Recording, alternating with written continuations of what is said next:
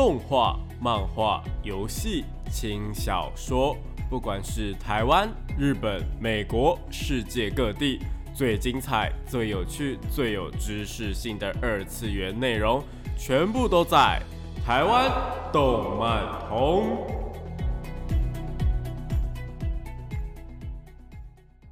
嗨，大家下午好啊！欢迎来到台湾动漫通的节目现场，这边是复兴广播电台，台北、台中、高雄 AM 五九四，台中 FM 一零七点九，我是你们的主持人点播比比，可以叫我比比就好哦。脸书搜寻点播比比就可以找到我以及相关的节目资讯。上礼拜跟大家聊了家用主机的部分，像是 Switch 啊、PS Five 啊，还有 Xbox 之类的，不知道大家有没有什么问题呢？如果有问题的话，欢迎到网络上收听重播，或是上我的脸书粉丝团询问我都可以哦。那这礼拜延续上礼拜的游戏话题，想来聊聊游戏跟动漫之间的关系，有哪些经典或是非常有名的呃作品呢？那在节目正式开始之前呢，我们先来聊聊本周。的动漫新闻吧。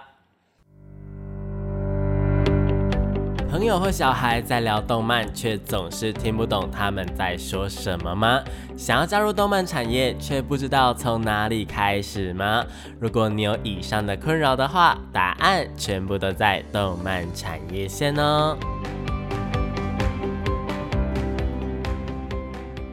欢迎来到动漫产业线这个单元呢，会跟大家科普一些动漫的知识啊，有专业的知识，像是动漫这个产业的相关事项，又或者是一些动漫的术语、常识等等。每周都会有不一样的内容呈现给大家，记得准时收听哦。那今天要跟大家聊的内容，开头呢有跟大家说过，是有关于游戏跟动漫之间的关系。那关于游戏跟动漫之间的关系呢，我在节目开播第一集的时候解释 A。CGN 是什么东西的时候呢？我记得应该有大概的跟大家提过一下。那今天呢，我们就来比较详细一点点的呃说明吧。那我们今天呢，就从游戏改编动画的角度出发吧。首先，先来举一个比较有名的改编例子，那就是前几年让小朋友们或者是需要尾牙的各个公司疯狂的妖怪手表。妖怪手表在前几年，因为它的片尾曲《妖怪体操第一》非常简单，而且朗朗上口，舞蹈呢也是非常的洗脑，所以呢，其实，在台湾的儿童电视台也有中文版的翻唱，所以让没有在看呃妖怪手表的大朋友小朋友们都知道妖怪手表这个东西的存在。那妖怪手表刚开始呢，就是在任天堂的掌机掌上游戏机 3DS 上面推出的。游戏的内容跟动画，其实我觉得是差不多的，都是在寻找妖怪跟不同的妖怪之间相遇的故事。那这个妖怪手表呢，在全球各地的销量也是非常的高哦。之后呢，有改编成动画以及漫画。片尾曲呢，它在推出之后呢，更是在日本啊，或是台湾的小学生之间呢，带起了一股热潮。但是其实妖怪手表的动画化呢，是有一系列的前辈在的，他们是有一系列的动画前辈在的。那这就要讲到他们的公司，这间在日本鼎鼎有名的公司 Level Five 了。那 Level Five 呢是一间游戏公司，在一九九八年成立。公司的初期呢，它是在家机的平台上面推出的游戏，像是《暗黑之云》或是《黑暗编年史》之类的。那这几个游戏呢，在玩家间呢是有一定的知名度的。后来跟另一间游戏的大厂 Square Enix 合作，推出了著名的《勇者斗恶龙八：天空、碧海、大地与被诅咒的公主》。之后呢，就一战成名，获得了巨大的成功。接着呢，再把市场着重在任天堂的掌机 NDS 上面，NDS 或是 NDSL 啦，3DS 呢，都是任天堂的一个掌机的系列。它这个呢，因为它的呃双荧幕以及它的触控荧幕系统呢，非常的特殊，跟以独创玩法还有设计呃游戏性著名的 Level Five 呢，非常的契合，所以推出了像是呃雷顿教授啊，或者是接下来要提的闪电十一人，都是非常。有名，而且直到现在都还在活跃的游戏 IP。那妖怪手表的动画前辈呢，其实就是闪电十一人。他们的游戏在推出的时候，其实就有往其他媒体发展的计划。那这个东西呢，又叫做跨媒体制作，算是我们常常在说的，呃，游戏改编啊、动漫改编的一个专业的说法，就比较专业的说法啦。但它也不仅仅是局限在于说是动漫游戏产业 A C G N 的范围内，像是文学作品改编成电影，或者是电影电视剧啊，来了呃出了一个原作的小说等等，其实都算是这种跨媒体制作的范围啦。那我觉得应该也蛮好理解的，因为字面上的意思也蛮清楚的吧。那这种做法的好处呢，在于说一个产品的 IP 在各种的媒体、各种形态的媒体上面都有，算是提升了整个 IP 的知名度。那曝光率提高的同时呢，也带来了很大的商业利益。那 Level Five 的做法呢，我认为是相当相当成功的。而且他们推出的作品的时候呢，概念都非常清楚，一看就知道是可以长久做下去的 IP。但是它又是一个你有风险的话就可以随时。停止的东西，像是《闪电十一人》，它是一部运动作品，它的剧情呢，可以在第一代主角们踢完这一季的足球之后就结束。但是它的剧情同时又可以在表现的很好的时候呢，推出下一季，然后跟游戏相辅相成，可以推出很多个游戏啊，很多款游戏随着动画的进度，或者是随着游戏的进度推出动画等等都可以，这样子呢就可以获得巨大的商业利益。之后再复制一样的做法呢，在后来的他们所推推出的纸箱战机以及刚刚提到的妖怪手表身上，真的非常的厉害。但是商业手法再怎么样厉害呢？产品本身还是要有一定的水准，才会有让人想要购买或者是观看的欲望嘛。那我呃，先就这几部作品呢，有发现到一个共通的特点，那就是他们这几部作品都有一个搜集的要素，像是闪电十一人好了，在游戏里面呢，你可以组织自己的足球队。那足球队的人选呢，有各个不同的学校啊，各个不同的国家，各种不同的踢球位置啊，然后还有守门员，或者是呃，像是一些要破关才可以获得的隐藏角色、辅助角色等等。那在踢球的时候，更重要的是，因为这部《闪电十一人》呢，是一部呢，算是呃，在当初造成话题的原因，是因为他的踢球呢，有一种。嗯，非常厉害的感觉，就是他踢球有一点点像是在战斗一样，会有各种的特效，像是他们可以叫出呃火焰啊，有那种火焰龙卷风啊，然后如果是冰系的话，就有这种呃永恒暴风雪啊。或者是呃，他们可能会有动物跑出来帮忙啊，像是什么呃帝王企鹅十一等等的非常多非常多不一样的招式。那它这些不一样的招式呢，也是可以让你去自由的配对，可以让自己想要的呃喜欢的角色呢去使用呃这些招式等等。那想要组织这些要素，想要组织这些东西呢，就要好好的玩游戏，然后呃一波。一关一关的打败敌人之后拿到这些东西，并且配合我觉得是动画的角色的出场，也会让人是想要呃认识这些角色，然后把这些角色呢放到呃自己的足球队里面。那与此同时呢，又有一个跟朋友们一起竞争，你可以一起联机战斗的一个呃联机踢球啦，联机踢球的一个系统，算是游戏性非常高的作品。那搜集的元素呢，也是会让各种大朋友小朋友们非常非常疯狂的。那如果说搜集的要素可以让人类有多么疯狂呢？我想提到 Pokemon Go，你们应该就蛮清楚的了。我在之前的节目中有说到这款游戏。虽然说游戏一刚开始推出的时候呢，是一百五十一只宝可梦，可能大家都认识，因为就是皮卡丘啊，或者是伊布这些呃比较小火龙这些比较耳熟能详的宝可梦。但到后面五六百只啊，或是七八百只的时候呢？我其实是看到非常多的玩家不知道这些宝可梦是什么，会在网络上面发问说这一只是什么，或者是这一只要去哪里抓等等，但还是很疯狂的在呃力求他们搜集完整的图鉴。那他们追求的呢，其实并不是那一只宝可梦本身，而是一个呃搜集完成的一个成就感吧，我觉得。所以不管是什么游戏，其实它都会把搜集的要素放到里面去，就像是我们之前说的转蛋，也是一个搜集的要素。可以说这是想要成功的游戏呢，几乎一定要做的事情。当然不是全部的游戏都会做啦。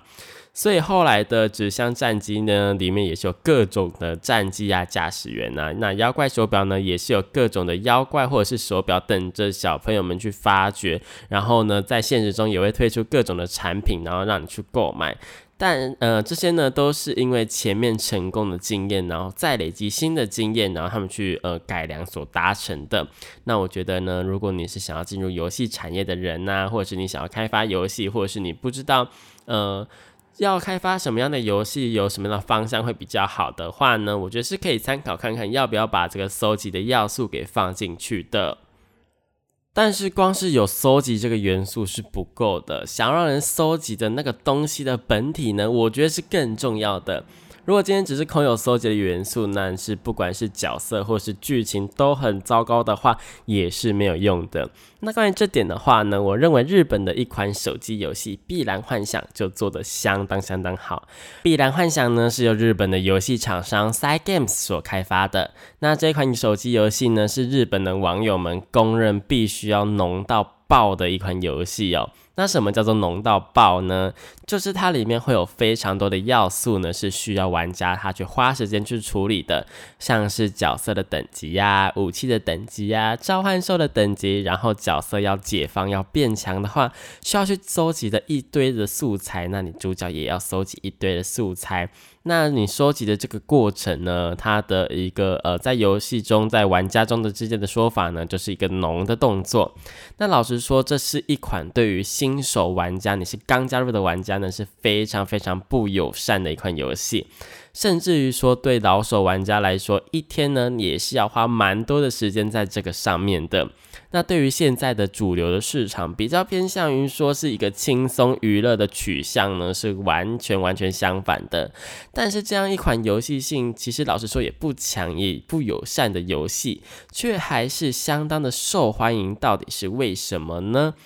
嗯，我自己是觉得，首先浓到爆这一点虽然非常的不友善，但是相对的却很容易跟其他的玩家做出区隔。你现在一些呃比较轻松的游戏，其实呢，你花了多少时间，你只要花一点点时间呢，就可以达到跟其他玩家一样的呃成效。然后呢，其他玩家就算想要再努力呢，再努力一点，想要突破自己呢，也没有办法，因为一天的上限可能就是在那里。所以呢，他们区隔呢是非常的呃难以去鉴别的。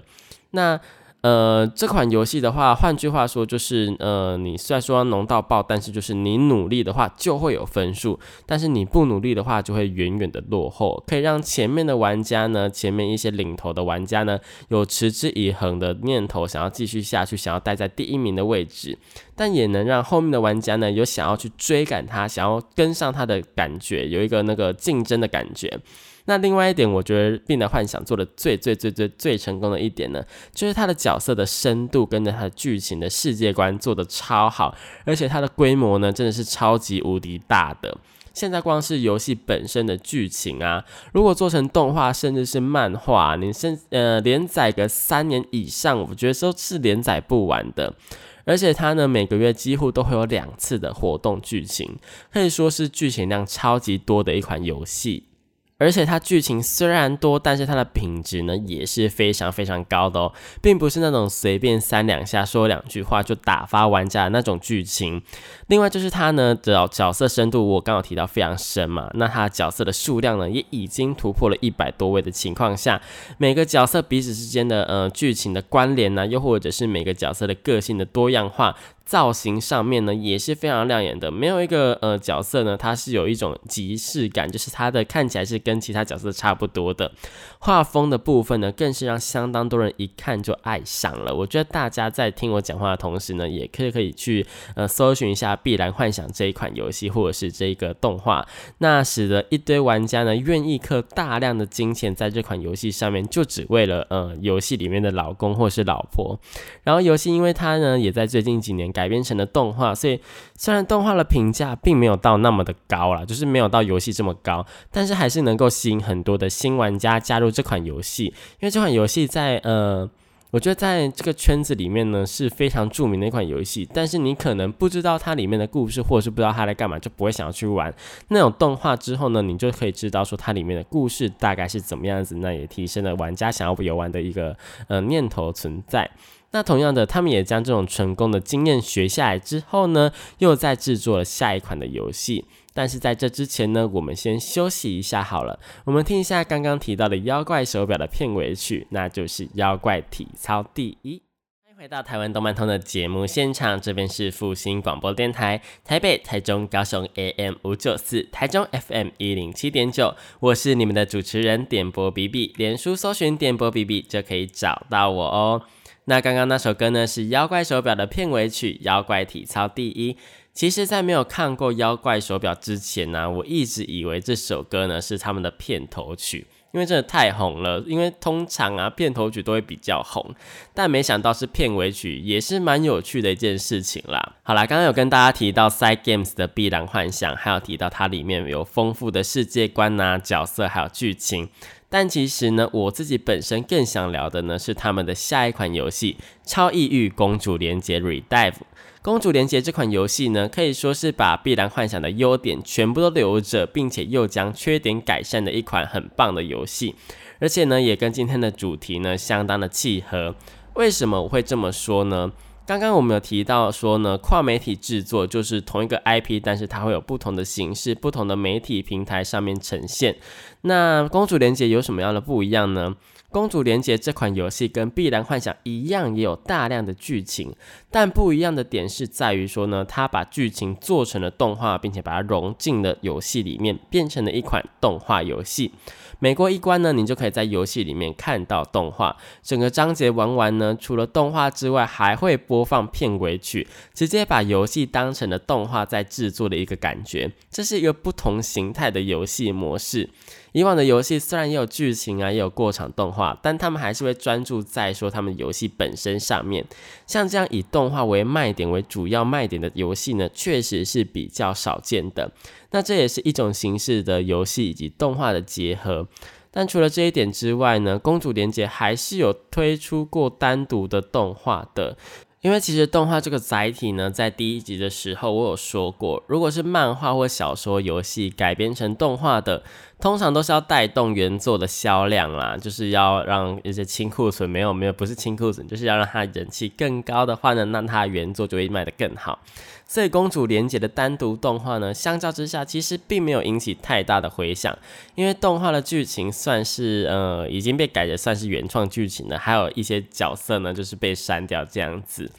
那他们的呃玩家自己是觉得说呢，在呃游戏里面看到的剧情反而还比较喜欢就是了，所以呢，在网络上的评价非常的两极，但是依然还是会呃带动新的玩家进到游戏里面游玩就是了。嗯，不过《公主连结》我觉得最大的遗憾呢，可能就是里面除了主角之外，就几乎没有男性角色了，还是根本就没有呢？是一款主打男性客群的一款游戏。当然呢，这也是一个优点啊，就是专心在男性的玩家身上的游戏呢，在市面上也是相当相当的多啦。不过就是没有办法像是《病来幻想》那样一呃两边的客群，不管是呃男性或者女性的角色都顾虑到了。但是这款呃这两款游戏的故事呢，我觉得都是非常有趣的啦，而且世界观也是蛮特别的。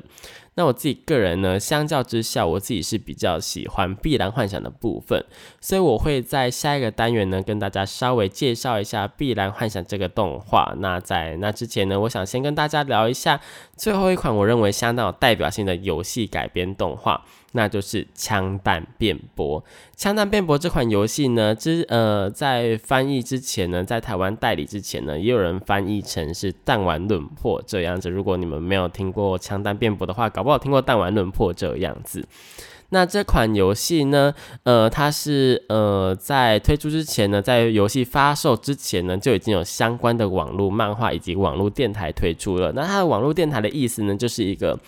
呃，广播剧的感觉啦，就是一个广播的 CD，或者是人物呢会去会用人物的形象呢去上电台访问的感觉。那其实它也是一个跨媒体的制作。那这款游戏呢是一款推理解谜的游戏。那游戏推出之后呢，官方其实就已经其实就有明文的禁止说将任何的游戏内容上传至网络上的，也就是所谓的防暴雷。那因为这是一款推理解谜游戏嘛，所以这款游戏呢，在隔年被改编成了动画之后呢，因为动画里面会逐步的找出凶手是谁，所以带动了非常非常多等不及的观众去购买游戏，就只为了去看说，呃，结局到底是什么。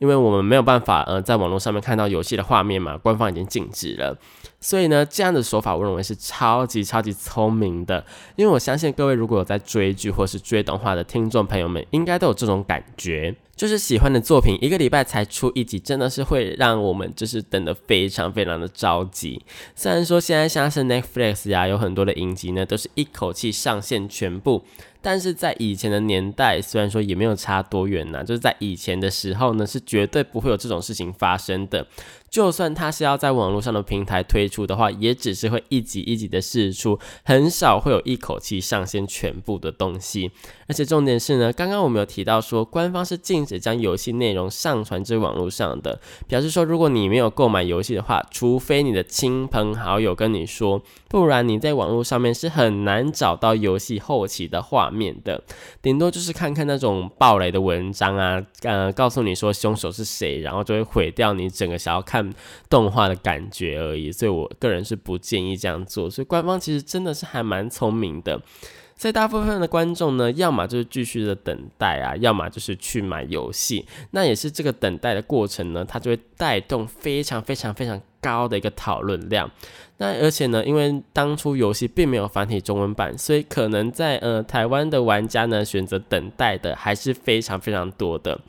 那之后，这款游戏呢就陆续的推出了第二代的游戏，那并且将游戏跟游戏之中间的剧情呢以动画的方式来呈现，那也将游戏后来的剧情呢以动画的方式来呈现，就等于说它是游戏动画、游戏动画的感觉，在一个。嗯，就是你都要看，你都要去玩才能够知道这样子。那它也分成了三个篇章啊，分别是嗯未来篇、绝望篇跟希望篇。那我认为这又是一个呃相当高明的说法了。他们将前传跟后传呢以动画的方式来呈现，让你不得不看动画之外呢，游戏也要斟酌的去购买，不然你呢就不能够享受到一个完整的剧情。虽然说第二代的游戏内容啊，在动画中也会多多少少提到，但是如果你要看到第二代的人的后续呢，就真的必须要看动画才可以看到了。所以它这是带动了非常非常高的买气。重点是呢，这部枪弹辩驳的剧情呢，可以说是相当吸引人的。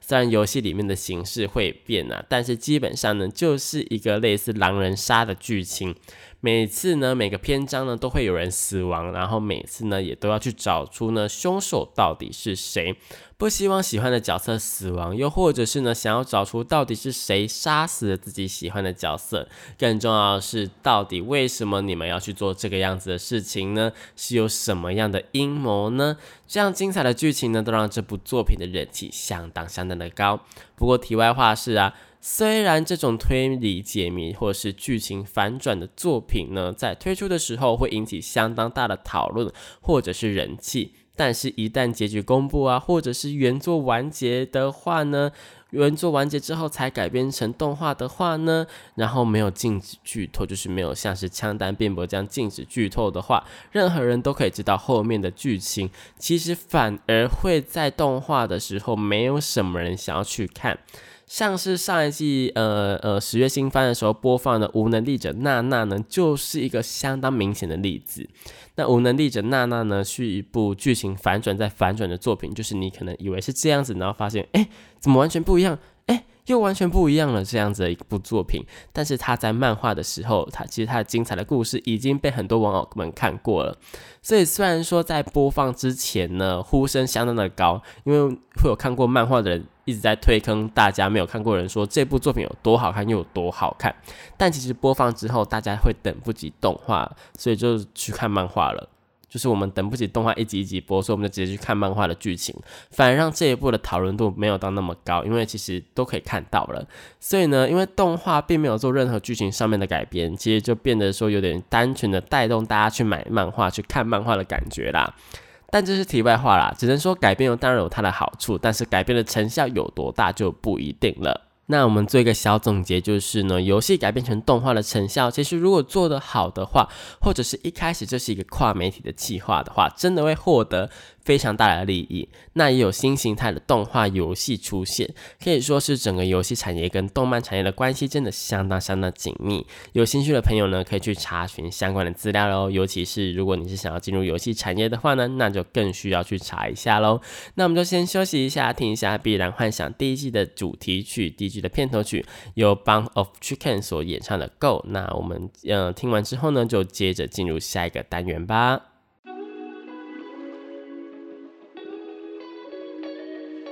少年少女、热血感动、悬疑推理、恐怖血腥、寓教娱乐、恋爱方闪、BLGL，各式各样的动漫作品推荐，全部都在动漫推推。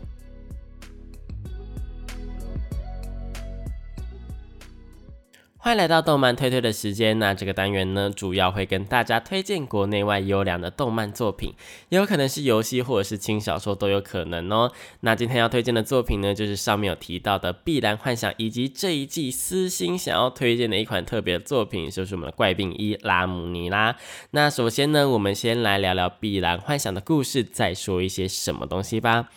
碧蓝幻想的世界观呢，相当的特别。在这个碧蓝幻想的世界呢，每一座岛啊跟土地都是漂浮在空中的，有点类似于航海王的空岛的那种感觉。但是他们是真正的土地，而不是云这样子。那如果呢要在岛跟岛之间来往的话呢，就要靠他们说可以飞行的一个东西，叫做奇空艇来联系。那玩这款游戏的玩家呢，又会被称为奇空士。那在这个世界呢，有非常非常多的种族啊。那除了人类之外呢，像是有着兽耳的艾伦族，又被称为兽耳族；比人类矮小的哈宾族，又被称为矮人族；然后头上有角的多拉夫族呢，又被称为角族。但玩家比较常听到的说法，对于多拉呃多拉夫族的话呢，可能就是一个牛族的部分呐。一部分是因为多拉夫族的人呢都相当的高大，再加上头上的角很像牛，让另一部分呢就给你们自己探索他们为什么会被这样称呼的原因喽。我自己这边是不太方便说的啦。那一共四个种族呢，其中没有办法被分类的种族也是有的，像是吸血鬼啊，或者是呢被古老的民族心之名呢所创造的生命体新精兽等等。那故事的开端呢，就是梦想着要前往呃传说之岛的主角，意外的碰上了被帝国追捕的少女露莉亚。那两个人呢，以及他们的伙伴呢，一起乘着奇空艇，成为奇空团，一边追寻着梦想要去那座岛，一边守护女主角的一个故事。然后他们在这个过程呢，就会发现说，这世界上有非常多的各种的谜团呐，有着各种的秘密啊。那个古老的民族心之名呢，到底是什么东西？以及他们帝国的阴谋呢，为什么要追捕呢？露莉亚他们到底想要做些什么事呢？是一部非常有意思的作品。那前面我们提到说，所谓的新金兽呢，在这部作品里面，其实算是一个，嗯，我认为非常非常有意思的设定呢。它是呢古代文明，就是我们的新之民所遗留下来的产物，后来就会被封印在每座岛上面，变成说类似守护神的概念。那也非常特别，是每一座岛呢都会有不一样的形态，像是有一个水都呢，它就是呃有点为类似维维尔呃维纳斯维纳斯是吗？是维纳斯吗？就是那个水都啦，那就是呃意大利那个水都的感觉，就是他们呃。要行走的话呢，又或者是他们要交通的话呢，其实是可以坐船这样子。所以他们的守护神，他们的新金兽呢，就是一个海龙的概念，他们有个海龙王的概念，你们懂吗？然后呢，在呢主角他们第一个碰到的地方呢，其实是呃，因为是一个风风属性的新金兽，呃，玩家们会昵称它为风妈这样子，因为它是一个女性的呃形象。那它呢，就是在控制风的。那他们就是跟大自然有非常大的关系。那接着呢，又或者是他们去到一个比较偏嗯机械的一个岛，偏机械一个岛呢，然后就有一个火属性的新金兽呢，它就是一个。嗯，有点类似盔甲的概念这样子，那我觉得是非常有趣的。它不同的岛呢，有不同的呃岛的形态之外呢，又有不同的新金兽，其实是非常有意思的。那女主角呢，呃，又可以驾驭驭新金兽的力量。因为其实呢，新金兽这种东西呢，它是古代的嗯文明所遗留下来的产物，所以其实我们并没有办法去操控它。但是女主角却刚好可以驾驭这个新金兽的力量。那到底是为什么呢？游戏里面是有说到的，但我们现在这边呢，我们就不跟大家说了。那因为我怕剧透大家嗯看这部动画或者是玩游戏的乐趣嘛。那每一座岛发生危险的时候呢，刚好主角他们就会刚好在现场，因为要这样子动画或者是游戏剧情才可以继续下去嘛。那他们就会帮忙解决呢新金兽所引发的各种危机，因为我们刚好提到女主角可以驾驭新金兽的力量嘛。但是呢，呃，除了女主角之外呢，男主角他们呃其他的伙伴呢也是要去战斗，要去削弱新金兽呢，才可以去跟他沟通的感觉，就是有点类似于说，大家有没有看到《库洛魔法使》或是《神奇宝贝》，就是宝可梦了，有没有看过？就是你必须要先去削弱他对方的实力，你才可以跟他好好的讲话，才可以去捕捉他的感觉。那动画的剧情呢？目前只有两季，所以基本上呢，只到非常非常前面，游戏非常非常前面的剧情。那游戏的主线的剧情呢，到目前为止还在持续的呃增加当中。有趣的事情是我们上一个单元不是有提到说这是一款非常浓的游戏吗？需要去搜集相当多的素材才可以。那这个呢，每个月呢都会有所谓的工会战，这款游戏会有工会战。在这款游戏里面呢，工会战又被称为是古战场，也因此呢，在网络上面就开始流传的一个梗是说，如果你不认真的去搜集素材啊，又或者是呢你不认真的做什么事情，又或者是呢你跑去玩别款游戏的话呢，就会被称为古战场的逃。兵，兵，那这部动画呢，在呈现上面，我个人觉得也是呃相当有趣的啦。因为游戏呢可以自由变换主角的性别，不管你呃，而且它是免费的，就是不像不像某一些游戏呢，可能你要改名字或是你要变性别是需要花钱的。这款游戏不用这样子。那呃，在动画中呢，呃，每个角色呢，它其实前面几节内容呢，基本上都是以男性角色的男性主角的方式去做一个呈现的角度。那过程是相当辛苦的，就好像是每个玩家刚开始玩游戏的时候呢，动画中加入的主角群呢，加入主角群的一些角色，其实就只有剧情里面会送的角色，就是游戏剧情里面你一定会拥有的角色。所以动画的每一个难关其实都相当的艰难，但呃第一季的最后一集呢，他们却是将主角换成了游戏中的女性主角。然后超级无敌厉害，什么意思？男性角色呢？男性的主角呢，要花十一集才能够达到的剧情呢？女性的主角一集就达成了，而且还相当的轻松。身边的伙伴们呢，除了原本的主角群之外呢，还有各种的转蛋角色，也就是我们的氪金角色啦，可以说是梦幻的队伍。也因此，在这一集推出的时候呢，就玩家戏称说呢，这一集呢是氪金就是大爷的一个集数，不禁让玩家们在看动画的时候会有一个感叹，就是说，呃，有。有没有氪金的话，游戏体验是真的还蛮不一样的啦。然后也笑称说，就是有一些课长氪了很多金，才可以有这部这么好的动画的出现。那我自己也是这样觉得，就是了啦，因为真的差超级多的。不过最后必然幻想啊，其实我最喜欢它的点就是我们之刚刚上面有提到，就是它的角色的深度非常的深，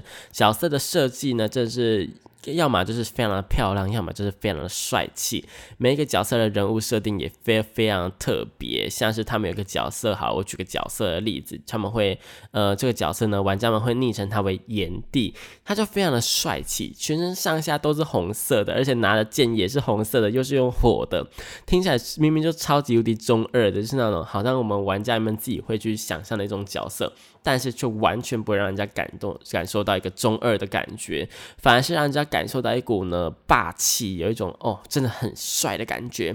另外呢，游戏中呢，一个角色至少都会有两个图面，也就是说呢，它至少会有两种的样子可以让你去呃观看。那如果你把角色，如果角色它有一个呃解放上限，就是角色如果它有推出三第三个图面的话呢，你只要解放上限的话呢，就可以拿到新的图面。那炎帝的第三个图面呢，真的是非常非常的有霸气。可惜没有办法透过广播让你们亲眼看到啦。那我会放到我脸书上面，让大家想看的话可以看一下。而且人物的角色呢，又会出各种不同的造型，可以说是一款很懂玩家或者是观众想要看什么的作品。因为我刚刚只有提到男性角色嘛，所以它其实在女性角色的部分呢，也是有非常非常多的琢磨的。那我相信是应该是有非常多玩家是喜欢这一块的。哦。那必然幻想是真心推荐给大家去游玩或者是去看动画，我觉得都是非常 OK 的。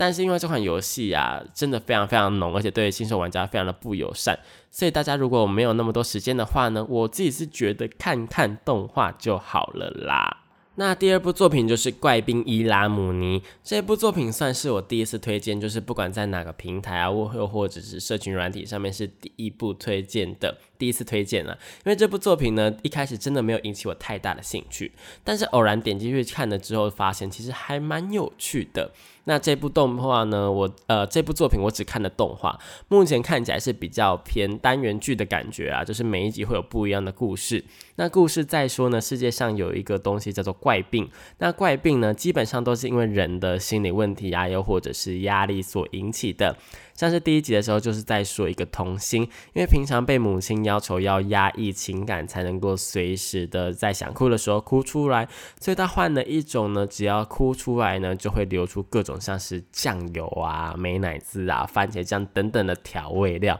而且会让他相当相当的痛苦。那每一种调味料呢，又有各自代表着不同的意思、不同的想哭的情绪，听起来就相当奇怪，对吧？那这种东西呢，在医学上没有的疾病呢，就被称为怪病。而主角呢，就是专门医治这种怪病的医生，叫做拉姆尼。故事是以他跟助手一起帮忙患者开始的，每一集都会有不一样的怪病出现，而且怪病的形态呢真的很无厘头，像是呢耳朵变成饺子啊，又或者是呃意想不到的地方变成竹轮这样子。我看了这么多奇奇怪怪的作品之后，还是会惊呼怎么会有这样的剧情出现，算是一部真的是惊奇连连的作品啊。虽然说在剧情的上面主线的部分不太明显，但是也是有默默的在埋一些梗，算是一部还蛮不。不错的作品，这边推荐给大家这部《怪病伊拉姆尼》。有兴趣的朋友呢，我觉得可以找寻正版的管道观看，像是呃巴哈，又或者是雅虎啊，又或者是木棉花等等都好哦。